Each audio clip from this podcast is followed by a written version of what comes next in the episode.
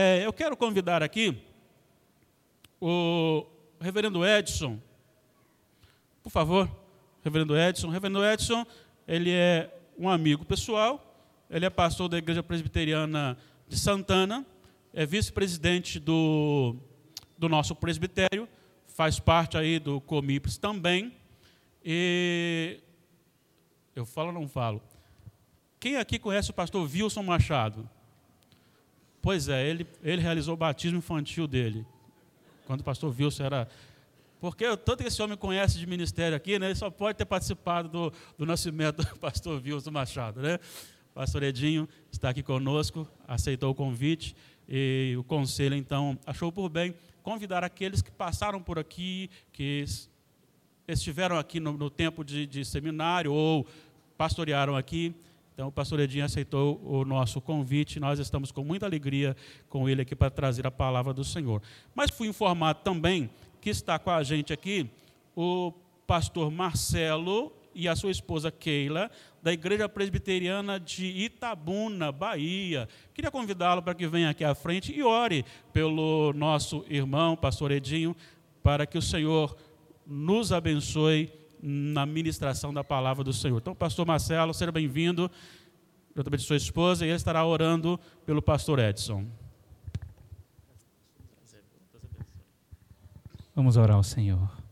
Santo e eterno Deus, somos gratos ao Senhor por essa noite, noite de festa, dia do Senhor. O Senhor nos trouxe à tua casa de oração e somos gratos ao Deus porque o Senhor tem nos conduzido até então, nos cânticos, nos louvores nas orações.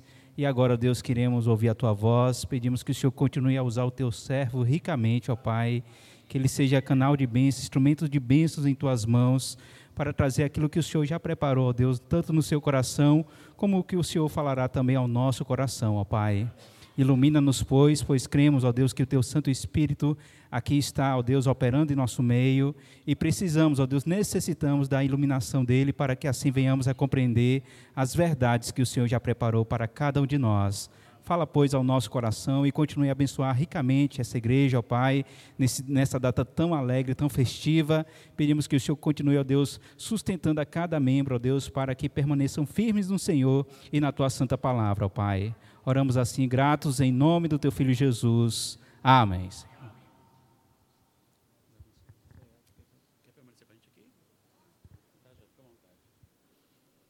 Graças e paz, amada igreja.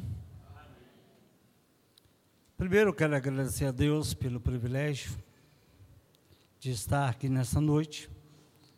Agradecer o reverendo Everson, ao querido conselho, pelo convite.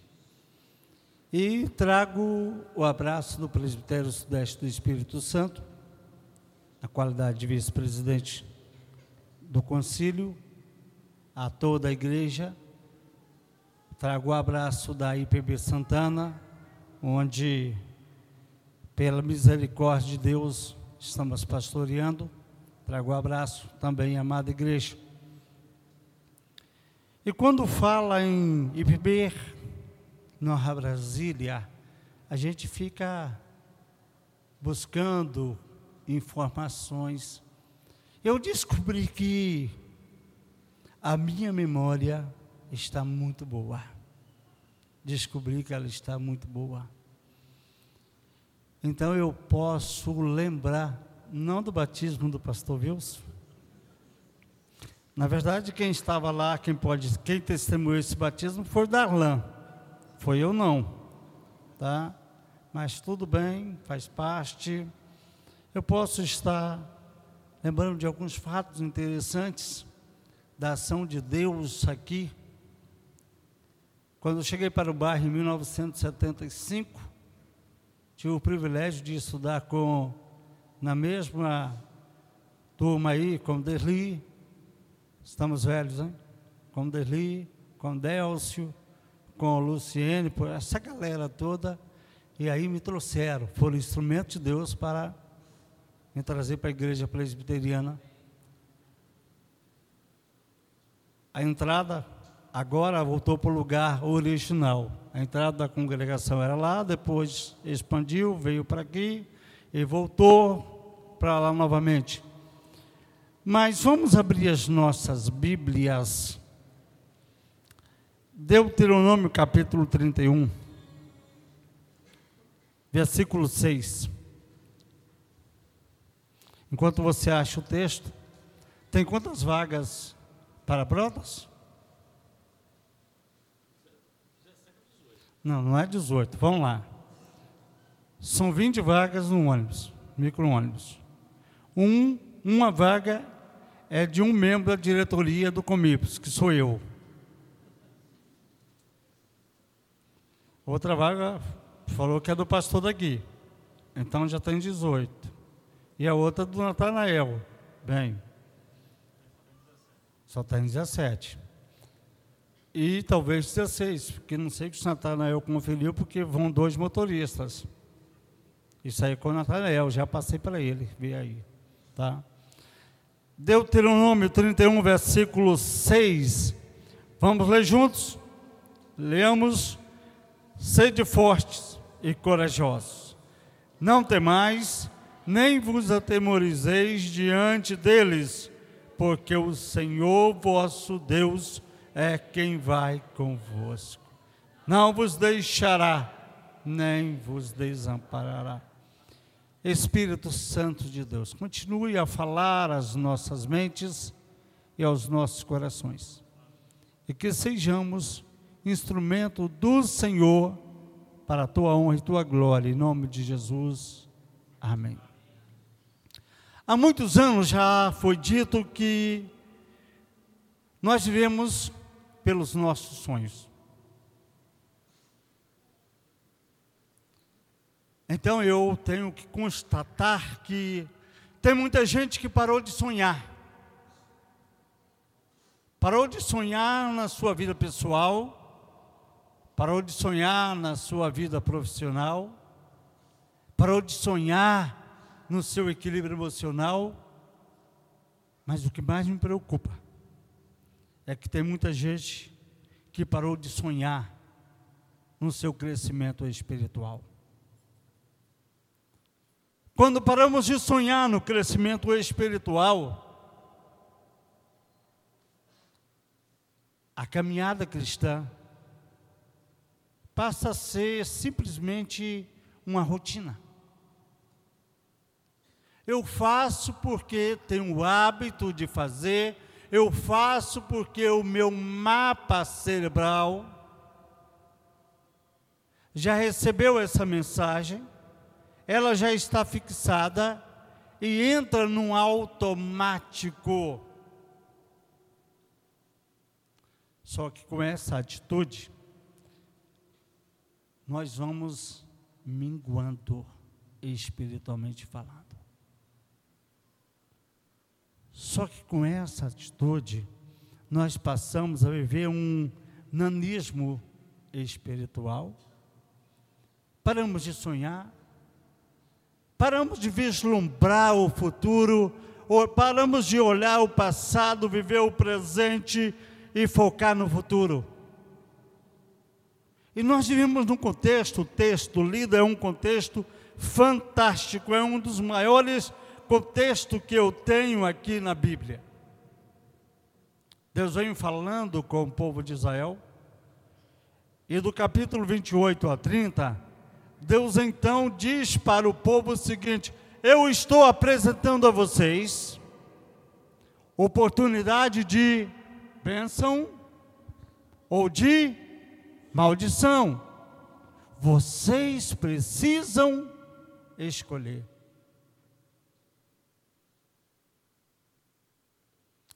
E é um contexto de sonhos. O povo sonhava, o povo estava caminhando, sonhando entrar, em chegar na terra prometida. Eu então fico a imaginar esse povo caminhando deserto afora, e então sempre vislumbrando chegar na terra prometida, chegar na terra que emana leite e mel, adentrar-se a essa terra e tomar posse dessa terra.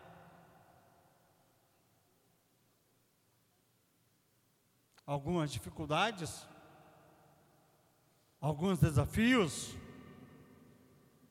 povos para serem vencidos, reinos para serem vencidos, superados, tudo isso faz parte. Só que tem um detalhe agora. Moisés, com 120 anos de idade, cansado, assim como o presbítero daí, cansado. E Deus fala para Moisés: Moisés, agora é com Josué, não é mais contigo.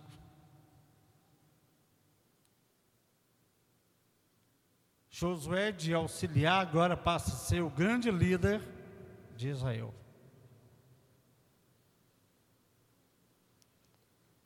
Então, Deus diz para ele, Moisés falando para ele, Moisés como instrumento de Deus diz: Sede forte e corajoso.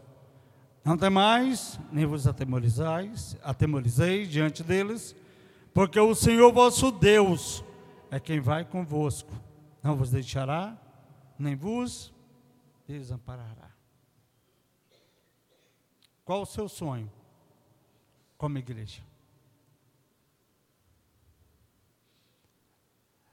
Nós estamos agradecendo a Deus por 38 anos de vida, de emancipação eclesiástica da IPP em Santana.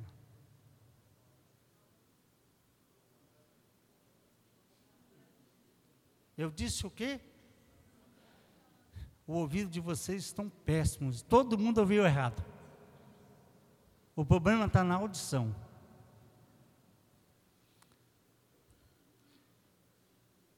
Perdoa a falha, mas talvez eu vou repetir algumas vezes, tá? IPB Nova Brasília. Entenderam certo agora? 38 anos. Você já parou para perguntar a alguém que viveu este período, qual era o sonho? Qual era o sonho? Eu cheguei no seminário presbiteriano do Norte, dezembro de 81, pastor Wilson Machado, que era o pastor da igreja, sede, Chegou e falou: Edinho, você sabe que Nova Brasília será emancipada. Pedido, o conselho já encaminhou ao presbitério.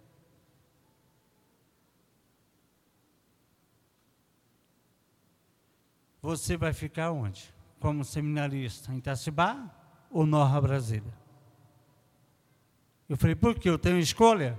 Ele falou, tem você é membro de Itacibá, fui encaminhado ao seminário como membro de Itacibá. Mas você pode, se quiser Nova Brasília, eu falei, não, eu sou de Nova Brasília. E na ata de organização, se você olhar o número 55, 55, gravei, está lá a minha assinatura, a assinatura mais linda daquela ata. E quando ele perguntou, o que veio em mente é o seguinte: o que, é que eu espero de Nova Brasília? Qual o meu sonho para Nova Brasília? Uma igreja nascendo com um seminarista. É lógico, não preciso dizer que eu tenho o privilégio de ser o primeiro pastor ordenado filho da IPB de Nova Brasília, né? Qual o sonho? Qual o alvo? Qual a meta? Uma congregação depois de um templo. E a gente começou então a buscar isso, a igreja a buscar isso. Jovens, crianças, adolescentes, todo mundo trabalhando, mas a base de tudo é o que? Existia um sonho. Então a pergunta é: o que fazer para realizar os nossos sonhos. Vamos tratar dessa temática aqui hoje. O que fazer para realizar os nossos sonhos? Qual é o tema? Quem lembra? Não, não, não, não. Peraí, pastor, deixa eu descer para ouvir direito. Qual é o tema?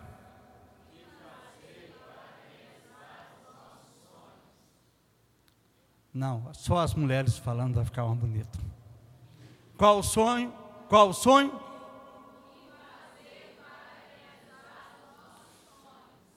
O texto diz o quê? Ok. Primeiro detalhe: ser forte e corajoso. Ser forte, vigor físico.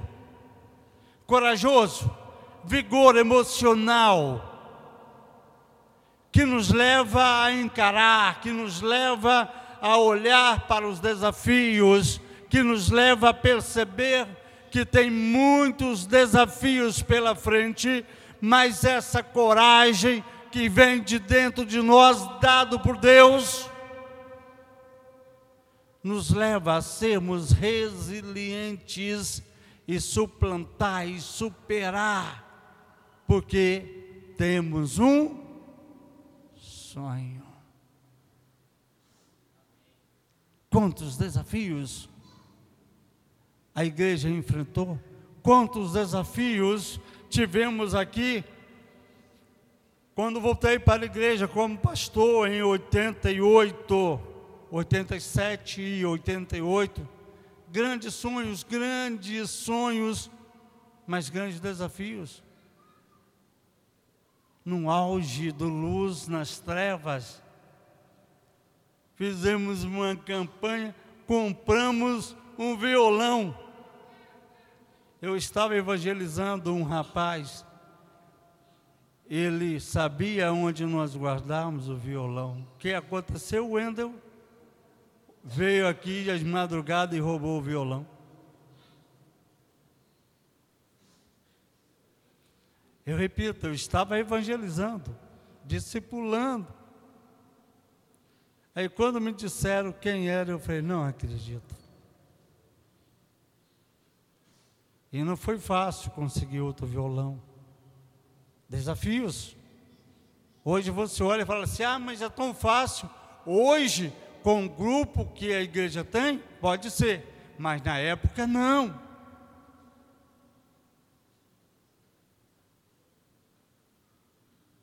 Para você que não tem a informação, aqui era um campo, depois virou local de. Hein? Era uma escola e depois virou local, aqui tinha um, aqui na frente. É um local onde os parques, os circos ficavam, aqui na frente. Ao lado aqui, onde o circo ficava.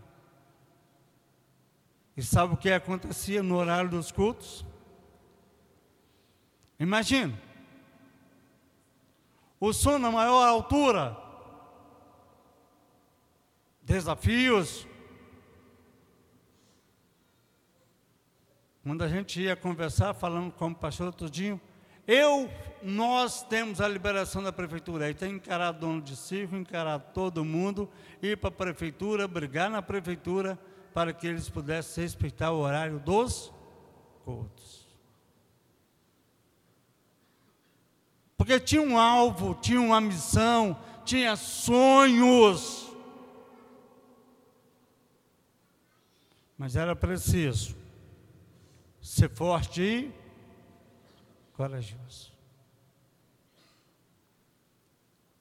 Primeiro quesito necessário para realizarmos nossos sonhos é sermos fortes e corajosos. Segundo, que diz o texto?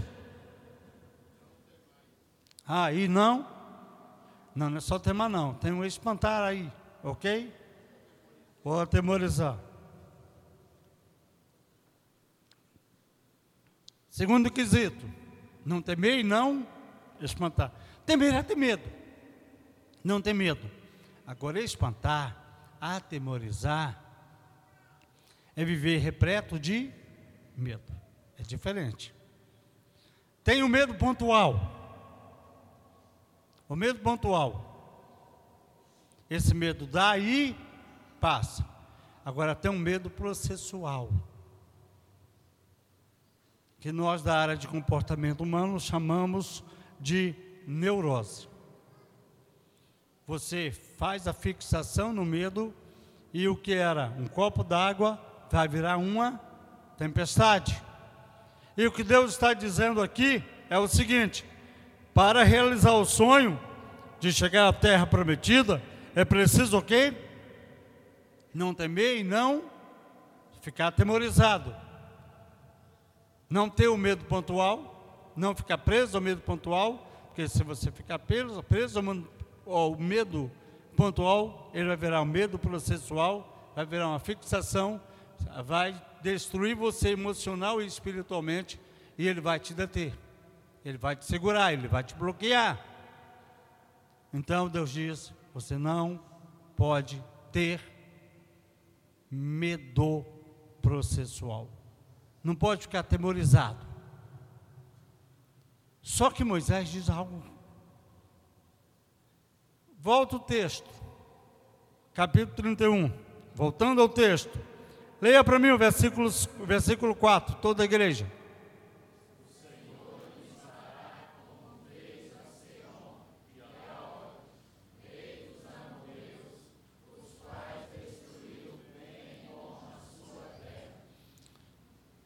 Antes do Senhor pedir para não ter medo, ele diz: O Senhor fará com os povos que tem pela frente, como fez com Sion e com quem? Com Og. Mas o que foi feito?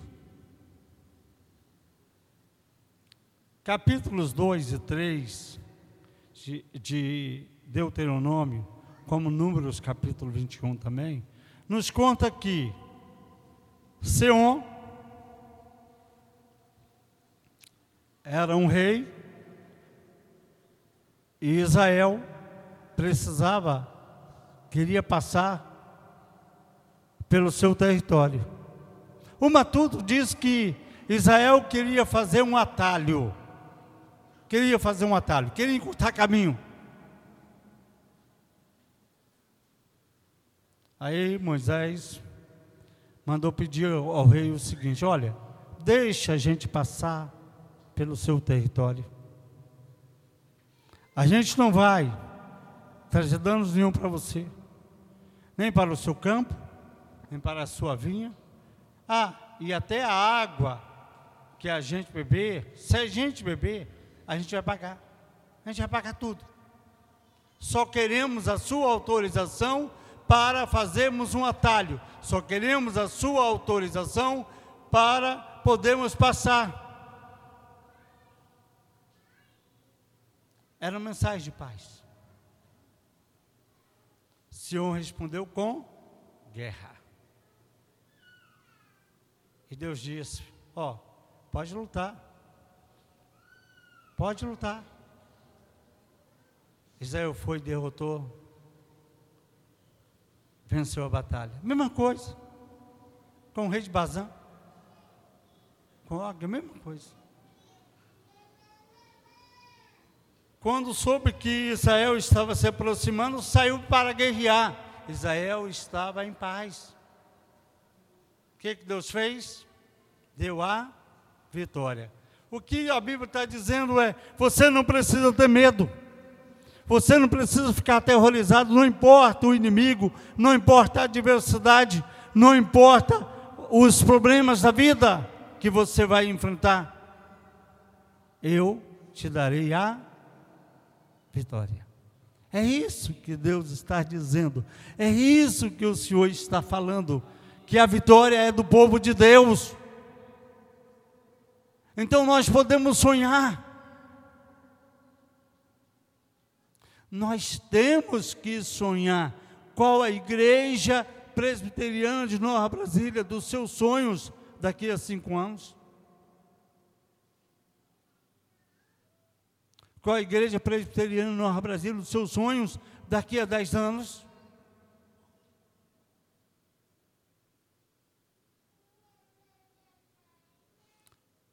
Graças a Deus a igreja está com uma visão missionária excelente, fantástica.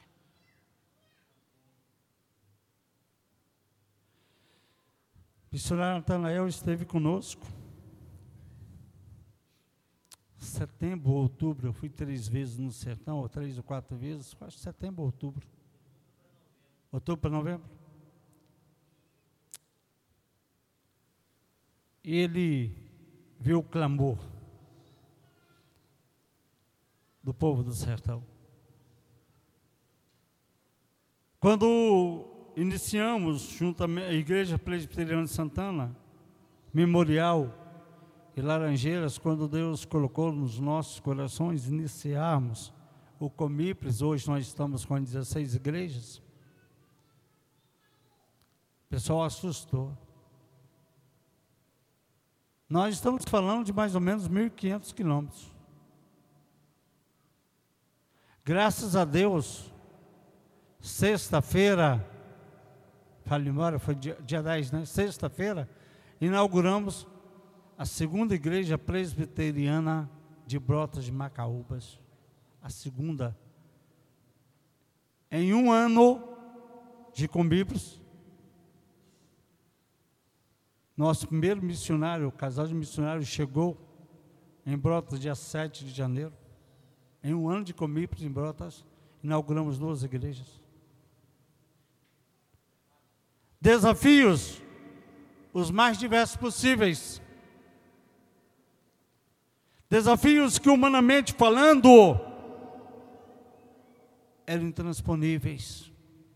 Mas Deus está presente. Hoje, às 17 horas, chegou a caravana que foi para Piatã. Hoje, às 17 horas, chegou em Laranjeiras, que é o nosso ponto de partida ou de chegada. Chegou uma caravana. Abrindo novos campos. Esse ano temos mais cinco missionários no sertão, pelo Comips. Agora, não podemos temer. O dia que olharmos para os desafios e tivermos medo e nos espantarmos, o medo vai nos bloquear. O medo vai bloquear o nosso crescimento espiritual, o medo vai, criar, vai bloquear o nosso crescimento missionário, o medo vai nos deter e nós vamos minguar. É preciso sonhar. E é preciso ser forte e corajoso para conquistar os nossos sonhos. É preciso não temer, não se atemorizar, não ficar cheio de medo para vencer, para construir os nossos sonhos.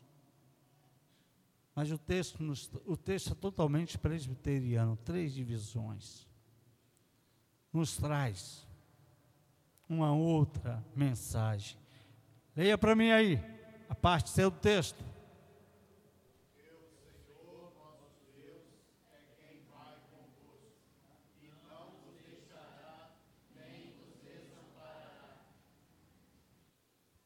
Você pode ter os melhores sonhos.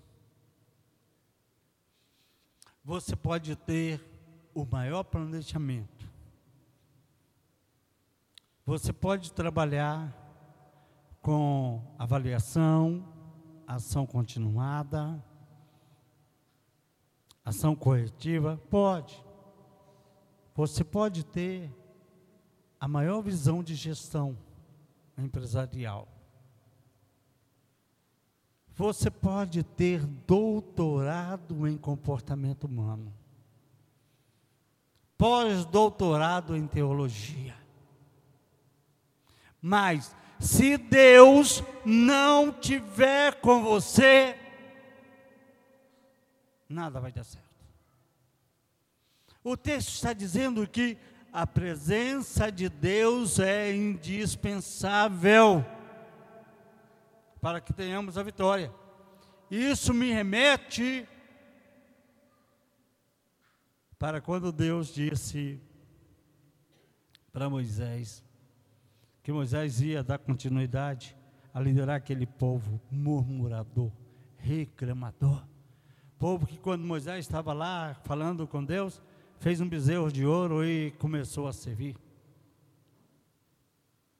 Moisés diz para Deus: Deus, só diz que sabe meu nome, sabe quem eu sou. Diz que eu vou continuar liderando esse povo. Agora, tem um negócio. Vamos fazer uma aliança aí. Se o Senhor não for comigo, quem completa? Não nos faça sair daqui. Não nos faça sair deste lugar. Moisés tinha convicção da necessidade da presença de Deus em cada projeto, da necessidade da presença de Deus em cada sonho, em cada meta. Mas, por outro lado, nós precisamos harmonizar soberania de Deus com responsabilidade humana. A presença de Deus é indispensável, soberania de Deus. Mas eu sou, eu sou responsável por planejar e por executar. Responsabilidade humana. Quando eu olho para a missão da igreja, eu posso então resumi-la em dois pilares: fazer discípulo ou discipular. Para discipular, então, você vai trazer para dentro e aqui você vai preparar. Mas você vai preparar para quê? Aí entra o segundo pilar, para evangelizar. A igreja tem que caminhar firmado nesses dois pilares. Mas tem que sonhar. Qual igreja presbiteriana de Nova Brasília que você quer daqui a cinco anos? ou daqui a 10 anos. Só uma observação: quando eu estou falando igreja, não estou falando templo, não. Eu estou falando em você. Como você quer estar, como você sonha, como você planeja, qual a sua meta espiritual, servindo a Deus da IPB de Nova Brasília daqui a cinco anos. quando eu trabalho aí dando curso sobre liderança, uma das coisas que eu tento mostrar à luz da Bíblia é que quem não planeja, roda, roda, roda e não sai do lugar. Quem planeja mal, faz mal. Quem não planeja nada não faz nada. Quem planeja mal faz mal. Quem planeja certo e coloca Deus na frente faz tudo certo. Não porque a pessoa, eu, você, vai fazer certo, é porque Deus vai nos direcionar. Eu sempre tenho chamado a atenção a dois fatores. Primeiro, eu preciso sonhar.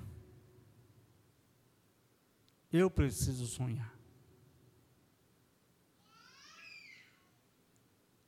Mas eu preciso entender que, por mais belo, mais lindo que seja o meu sonho, por melhor que seja meu planejamento a médio e longo prazo, por mais que eu use as ferramentas de liderando através dos cinco A's: autoridade, autonomia, avaliação, ação corretiva e ação continuada. Se Deus não tiver presente, vai dar tudo errado. Daí então o texto nos falar. Dizer: Porque o Senhor vosso Deus é quem vai convosco. Não vos deixará, nem vos desamparará. Que Deus nos abençoe. Amém?